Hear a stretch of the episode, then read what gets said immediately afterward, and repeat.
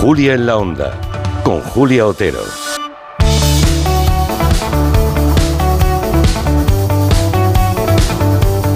Las 4 y 38 minutos, una hora menos en Canarias, y estamos aquí sentados con nuestro próximo invitado.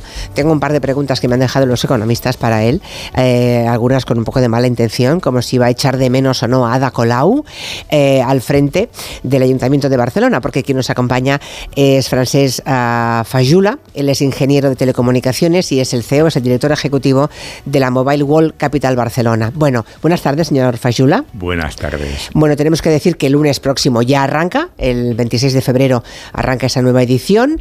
Eh, es uno de los acontecimientos tecnológicos más importantes del mundo, es una feria que lleva dos décadas ya, desde el, bueno, casi desde el 2006, ¿no? Y, y este año tengo la sensación, señor Fayula, que va a superar todos los anteriores. Esto de la inteligencia artificial que a mí me tiene muy inquieta, creo que va, va a marcar un punto de inflexión también en el mobile de Barcelona, ¿no?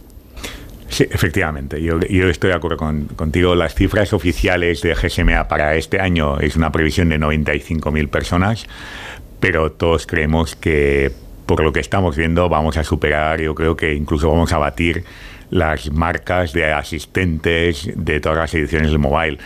Y además lo más, lo más fuerte es lo que estabas diciendo, la transformación digital es transversal y el efecto de la inteligencia artificial sobre todos los sectores, sobre toda la población, está siendo tremenda con un nivel de adopción que nunca habíamos visto antes, ¿no? Uh, con lo cual este mobile promete ser uh, un punto de inflexión muy importante. Claro, son 18 años, ¿no? 18 años celebrándose. 18. Hemos visto, claro, en 18 años ha pasado, es que nos ha cambiado todo el paradigma de todo, señor Fayula, todo. Eh, 2G, 3G, 4G, 5G. Ahora llega el 6G también. ¿Sigue, seguimos, para, ¿Seguimos o no ya no? Bueno, hay un 5G Advance, y, pero sí sigue. Ah, seguiremos, ya. Vamos bueno. a seguir evolucionando, efectivamente. Bueno, desde que usted, no sé, ¿desde cuándo se hizo cargo de...? Hace un año y medio. Un año y medio, de acuerdo. Pero usted como ingeniero, además en telecomunicaciones, habrá visto venir todo esto, eh, obviamente con más tiempo que los que somos ajenos a ese mundo, ¿no? Bueno, yo estudié telecomunicaciones porque me gustaba la acústica, a mí me gustaba lo, la magia esta de que podías escuchar música con un tocadiscos un, y unas membranas de unos altavoces. O sea, soy de esa época, ¿no? Yo estudié, siempre cuento que estudié ingeniería aquí en Barcelona y terminé Teleco sin que nadie me hablara de Internet. O sea, y tampoco estamos hablando del Pleistoceno. No, o sea, no, claro. Eh, me refiero que, que las cosas, como decías, han cambiado eh, espectacularmente. Eh, cuando empezó el mobile en Barcelona no había smartphones, ahora parece... Dice, ¿cómo que no había smartphone? No, no, no había smartphone. El smartphone nace en el 2007 con la presentación de Apple del iPhone. Antes no había smartphones. Que por cierto, que por cierto, a Apple nunca ha estado, a Apple no, no, no, comparece, ¿no? En esta feria tan importante. Y siguen, ¿cuál es la razón por la que no?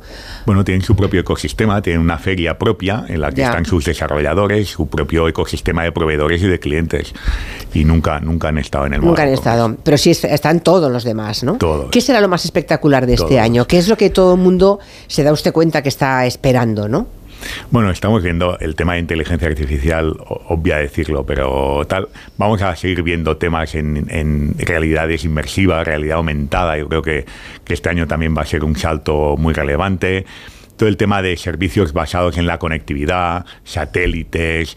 O sea, estamos viendo un, digamos, una explosión ¿no? de una, una, un conjunto de tecnologías que nos van a permitir casos de uso que, que, no nos imaginamos. ¿no? Estamos empezando a ver la punta del iceberg de una, yo llamo, tercera revolución digital. ¿no? Después de los ordenadores y los smartphones, estamos ante algo que en 10 años nuestra vida va a haber cambiado del todo. ¿no? Y esa tercera eh, revolución tecnológica será más importante, más, o sea, ¿nos cambiará más la vida de lo que la ha cambiado las dos primeras?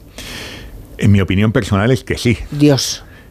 ¿Qué, la, qué miedo? Pero en la primera ya nos parecía que era imposible que nos cambiaran más la vida, porque acordémonos que no hace tanto tiempo teníamos una, un televisión, una televisión que te voy a contar, en blanco y negro, teníamos los canales en España, eso tampoco yo trabajé, yo trabajé teníamos... en una época que había, bueno, dos canales y las autonómicas, así que imagínese. Ahí, ahí Año voy. 90, sí, ahí voy, sí. Que, te, que, voy a contarte. ¿Qué, qué va a que no sepas, mejor que yo. Pero que, que, que al final uh, hemos visto el, el, la llegada de los ordenadores y, y, todo el mundo dice, ostras, papel, ¿cómo vamos a hacerlo con ordenadores? Esto va a ser un complejo. Luego, la conexión a Internet, esto era accedías a un mundo de conocimiento, a unas webs y tal. Luego, lo del móvil, el, Google Maps y todo esto pues, es ciencia ficción, ¿no? O, o, la realidad virtual, todo esto hace 5 o 10 años me había parecido una cosa de película de miedo y tal. Y ahora vamos a vivir otra cosa que va a ser muy espectacular, y es esa combinación entre estas tecnologías y la inteligencia artificial aplicada al mundo cotidiano. ¿no? ¿Cuánto falta para que podamos tener la inteligencia artificial? como aplicación dentro de un smartphone. A mí eso que, ¿no? Ese va a ser un paso. ya, puedes descargarte aplicaciones, el Copilot, el... ya puedo ahora. Ya puedes, ChatGPT, todas estas aplicaciones, yo ya las tengo en el móvil. Yo mi, no. Mi hijo no, busca en Google, o sea, no googlea. Como ¿Ah, no? No, no, ya preguntan a ChatGPT, o sea, ¿para qué, ¿para qué buscar enlaces a información cuando te puede dar la respuesta uh, en tiempo real? Entonces, mm, es, es, otra cultura. O sea que estaba pensando en, en, en, los gigantes como Google, ¿no? Bueno, es que para, para ellos, por eso han para ellos, para ellos, para ellos vienen curvas, ¿no? Claro. O sea, no hay ningún negocio, es curioso, pero no hay ningún negocio que sea para siempre ni eterno. Gente que se ha hecho multimillonaria en los últimos 20 años puede estar ante el fin de, del negocio. Bueno, el, para mí el mejor ejemplo es Microsoft. Microsoft es una empresa a la que yo creo que en el sector se ha visto, se ha dado por enterrada varias veces. Porque, porque sistemáticamente aparecían nuevas tecnologías y decían, bueno, esto se ha acabado. Ya lo de vender paquetes de software de Office y tal, se ha acabado. O el Windows. Escucha, está, son líderes en el cloud ahora mismo y en IA. Microsoft es líder en cloud, Azure, Microsoft Azure es la tecnología cloud más importante por delante incluso de Amazon Web Services, pero luego tenemos el tema de inteligencia artificial, han comprado OpenAI, que es la empresa que ahora mismo está liderando este movimiento para el consumidor final, digamos. ¿no? Uh -huh. Es decir, que efectivamente uh, las empresas hoy en día, de todas formas, estas transformaciones para una empresa establecida es más interesante, creo yo, y lo estamos viendo, ¿eh? la innovación vía comprar aquello que estás viendo que está funcionando, que puede destacar, como hizo Facebook con WhatsApp o con Instagram, etcétera, en lugar de intentar crearlo tú, ¿no? Porque estamos viendo que si no las empresas sea cual sea, son lentas. Son lentas. Son lentas. O sea, mm, se trata de comprar el talento ajeno. Sí, comprar el talento, comprar el, el tiempo. talento y compras tiempo. Yo, claro, compras claro. tiempo y posición de mercado. Ya. Y talento, por supuesto. Es que al final el talento es la clave de todo. Es decir, las economías desarrolladas ahora mismo yo creo que no están creciendo más por falta de escasez general de talento en el mundo digital y tecnológico. Esa es la gran clave. Bueno, son muchas las ciudades, desde luego, que han intentado quitarle esta feria a Barcelona, ¿no? Eh, las ciudades, claro, todas las ciudades quisieran tener el mobile, ¿no? Eh, ¿qué, ¿qué, tiene Barcelona para que en fin, siga aquí, ¿no? Llevamos 18 años aquí y siguen, ¿por cuántos más? Hasta el... Hasta el 2030. Hasta el 2030. Ambillón, que dice John Hoffman. Am, sí, o eso sea es. Hasta el 30 segurísimo y luego es una renovación tácita, digamos, si no hay... De, um, Pero tanta continuidad en Barcelona obedece a algo, sin duda, bueno, ¿no? El, el Congress, cuando el Mobile World Congress, que por cierto ya no se llama así, porque No. ya no va de mobile, el 53% de las personas que vienen al Mobile World Congress ya no tienen nada que ver con el mobile, con lo cual ya no se llama así, se llama MWC, MWC le llaman, ¿no? MWC, vale. Para, para no limitarse al, al concepto de mobile, ¿no? Vale, Entonces, vale. Claro, ah, bien pensado, claro. cuando llegó aquí el, el, el MWC, ¿no? para ser estrictos, uh, venía de Cannes y era una feria muy pequeña, una feria cuando la tecnología estaba empezando, insisto, no, no existían los smartphones, etcétera. Y yo creo que tanto Barcelona ha encontrado el mobile como el mobile Barcelona. Han, ha sido una simbiosis, está siendo una simbiosis espectacular. La relación entre todos los estamentos de la sociedad, de la ciudad, gobiernos, empresas privadas y la propia organización del mobile está siendo espectacular. Es un, yo para mí es el mejor ejemplo de colaboración público-privada que podemos encontrar, o Iba- de los mejores. ¿no? Iba a preguntarle, ¿no? Cuando lo público y lo privado se ponen de acuerdo y reman en la misma dirección, eh, el éxito está más asegurado que cuando no, no se produce eso, ¿no? Es, es- es impensable el éxito que ha tenido el mobile en Barcelona sin ese, digamos, acuerdo público-privado durante tantos años. Bueno, es que no se imaginan, los que no están en Barcelona lo vivirán con otras ferias seguramente. Madrid, que es la otra, digamos, eh, capital en la que eh, hay más ferias y demás, eh, no sé si hay alguna de las dimensiones del mobile, en cientos de miles de visitantes, pero desde luego cuando llega a Barcelona el mobile, todos nos damos por aludidos, ¿eh? todos, la, las calles, la ciudad está llena de gente del mobile, o sea, es que son muchos miles que de pronto aterrizan aquí, ¿no? Los restaurantes em, estarán aplaudiendo solo de pensarlo, ¿no? Todo, todo el tema de movilidad, taxistas y demás, o sea, todo, el ingreso para Barcelona está cuantificado. Es muy, sí, es muy importante el impacto que tiene sobre Barcelona a nivel directo. Es muy importante también que aparte de la, cantidad de personas que vienen, es el tipo de personas que vienen, vienen de todos los sectores, o sea, ya no existe un sector digital, ahora viene gente del sector automoción, salud, es totalmente transversal. Eh, y gente de mucho nivel. El 25% son cargos directivos altos de empresas, de ministerios o de gobiernos, etcétera. Con lo cual, ya no estamos hablando solo de que hay cerca de 100.000 personas viniendo durante cuatro días a Barcelona. Es, que, gastan de lo lindo. El nivel, el nivel también intelectual de los debates, de lo que se está viendo aquí, con lo cual es, es la, mejor, ah, la mejor. Y luego yo creo que lo más importante del mobile para Barcelona no es el impacto económico directo, sino el legado que deja detrás de sí. La ciudad de Barcelona hace 20 años a nivel tecnológico digital pues era una ciudad de cuarta división y ahora estamos en el centro del mundo, digamos, digital y tecnológico, en parte gracias al Mobile Congress, en buena parte, yo diría, y del legado que ha dejado. Tenemos más de 140 hubs tecnológicos en Barcelona. Este es un estudio que hicimos desde la Mobile Capital, hace, lo presentamos hace una semana. Ese que dice, creo que en ese estudio eh, llegaron a la conclusión de que se generan 1.500 millones de euros anuales. No, no, 2.600 millones de euros de facturación de estos Ah, de estos, 140 hubs son centros de multinacionales que desarrollan tecnología desde Barcelona para todo el mundo. Ah, pues tenía yo, la cifra era más pequeña la mía. No, no, porque el año pasado. Es ah. que presentamos la semana pasada y, y, cada año nos llevamos una sorpresa. Empezamos el estudio el año pasado, nos llevamos una sorpresa tremenda y este año otra vez 140 hubs, Ah, en Barcelona, bueno, en Cataluña, el 80% en Barcelona, de mm. los cuales estamos hablando de un impacto económico de 2.600 millones de euros al año, 26.000 puestos de trabajo y en tres años la previsión de estos hubs, no, no que vengan nuevos, no, estos hubs, 36.000 puestos de trabajo es eh, brutal. Sí, sí, está claro. Por cierto, la inversión de Microsoft, que ayer se confirmó que venía a España, en 2.000 millones, en este caso para Aragón y Madrid, eso también es una gran noticia, ¿no? Sí, sí, sí, sí para, para, el país, claro, claro. Por supuestísimo. Bueno, eh, estamos hablando con eh, Francesc Fajula, es el CEO del Mobile World Congress eh, Capital. Mobile World Capital. Eso es, Mobile World Capital, es que vamos añadiendo cosas y eso. Bueno, y estamos hablando de lo que ocurrirá en Barcelona a partir de, del próximo lunes. Eh, me han contado que, por ejemplo, em, se podrá ver en, el, en ese congreso un laboratorio de diseño de moda para crear piezas personalizadas de moda usando la inteligencia artificial. Eso será en este año. Ah, y cuando oye usted que se está ya extendiendo, acuñando el término ansiedad, ¿eh? por lo de ahí, ¿eh? inteligencia artificial, y ahora más que ansiedad es ansiedad. Mm, usted no la siente, supongo, en absoluto. Hay gente que piensa que va a perder el puesto de trabajo ante la inteligencia artificial. yo tengo ansiedad porque porque salga bien porque, porque veo, lo que viene encima. Pero no, no, no, ninguna, ninguna ansiedad. Al final, yo insisto, todos los cambios generan un proceso de transición en los que la gente tiene que adaptarse y los cambios no son, no son fáciles para nadie, pero son, siempre nos han llevado adelante a la humanidad. Es decir, que eh, seguro que los inventores de las herramientas con metal pues generó mucho estrés, porque hubo gente que decía, y las piedras que hemos hecho toda la vida, ¿qué hacemos ¿no? con ellas? Aquí pasa lo mismo, es decir, pero en la última revolución digital también eh, decíamos se van a destruir millones de puestos de trabajo.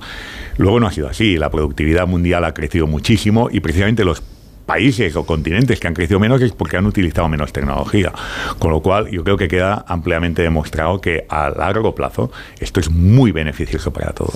creo que en una conferencia reciente uh, dijo Frances Fayula que, que, aquí estaremos en primera fila para ver esa nueva revolución tecnológica, que harán falta más profesionales de los que hay ahora. Uh, o sea que los que temen que pueden perder su empleo no sé, a los que tengan hijos en edad de formarse, ¿no? Igual es el momento de saber qué, profesiones les van a pedir en el futuro y cuáles no. Eso es más delicado, ¿no? Esto es muy importante porque al final la tecnología es está hecha para las personas, no al revés, ¿no? Es decir, no tenemos que ser, digamos, como diría, esclavos de la tecnología, todo al revés, ¿no? Eh, desde Amor Capital tenemos varias líneas de trabajo, una de ellas tiene que ver con el talento digital. Talento digital en sentido amplio, es decir, desde capacidades para gente que no tiene acceso a esas conectividades, a esas oportunidades, a hacer ese matching, ese encuentro entre las empresas, los centros de formación y el talento. ¿no? Y en esa obsesión que tenemos, por ejemplo, el año, este en noviembre del año pasado, montamos un evento aquí, tenemos un programa de talento en la capital, que yo creo que es la referencia en, mm. como mismo en España, y, lanzamos un evento que acudió, acudieron más de 7.000 personas jóvenes orientado al talento digital y más de 40 empresas. Bueno, fue un éxito brutal. Y este año, en el Modelo Congress, desde la Modelo Capital, organizamos un espacio en el Hall 3 que se llama Talent Arena, que es básicamente para eso, para conectar el talento digital de todo el mundo, de todos los perfiles juniors, gente más joven, gente más mayor, etcétera, más expertos, menos, etcétera, con los centros de formación y con las empresas que necesitan ese, ese, ese, talento. Creemos que la promoción del talento es lo que nos va a hacer competitivos y la obsesión de la Mobile World Capital es que Barcelona sea el epicentro del talento digital. Yo siempre que tengo todos los amigos que tienen hijos en, época todavía de formarse, ¿no? Es verdad que a los hijos no, uno no les puede decir lo que tienen que estudiar, ¿no? Sino lo que ellos deseen, pero desde pequeñitos hay que irles dirigiendo un poco, ¿verdad? Para que porque habrá tanta falta de ese tipo de talento digital en el futuro, tanta, que y tan poca de otras, de otras cosas, que bueno, no, no está mal. Por cierto. Pero esto, Julia, es, cierto. Pero fíjate que al final dar una recomendación de que alguien estudie informática, por ejemplo, no es tan obvia porque, por ejemplo, el, puesto de trabajo que corre más riesgo mm. con la inteligencia artificial es precisamente lo de los programadores. Con lo cual, el saber programar no te asegura que dentro de 10 años te, no te quedes para... trabajo. Claro, claro. Con lo cual, yo creo que lo más importante en el talento de esta época es que sea un talento, digamos, con espíritu muy crítico y muy adaptable a los cambios, muy polivalente. Entonces, saber programar es importante. ¿Por qué? Porque aunque lo haga ChatGPT, mi hijo hace programas y, le pide a ChatGPT que los haga. Pero claro, necesitas un criterio para saber si eso, ese programa está optimizado, si lo hace bien, si se integra bien con necesitas gente con criterio para guiar ese tema. Pero los temas más manuales, pues los, va a hacer una máquina. Y lo que es curioso es que con la IA, los, puestos de trabajo que corren más riesgo son aquellos que siempre pensamos que eran más intrínsecos del ser humano. Siempre pensamos, bueno, en una cadena de montaje, pues todo, todo tiene los días contados. Pues, pues no, pues probablemente menos que otras profesiones que son más de creatividad, ¿no? los creativos, por ejemplo, ahora están utilizando, la gente del mundo de la comunicación, la inteligencia artificial se está utilizando de forma masiva como herramienta. Si no sabéis utilizar ahora mismo una inteligencia artificial para generar imágenes o creatividades, estás perdiéndote una una inmensidad de oportunidades bestial. Total, que solo sabemos que no sabemos nada, ¿no? Y que ya, y que ya nos lo iremos encontrando. Antes me decía el señor Fayula que eh, antes venían solamente las empresas de, telefonía, ¿no? De móviles. Ahora también la automoción, claro. El futuro es el coche eléctrico. Y me parece que hay un, primer coche eléctrico eh, de la historia de la marca Xiaomi, ¿verdad? Que va a estar también presente, va a estar en la, misma, en el stand de la compañía, ¿no?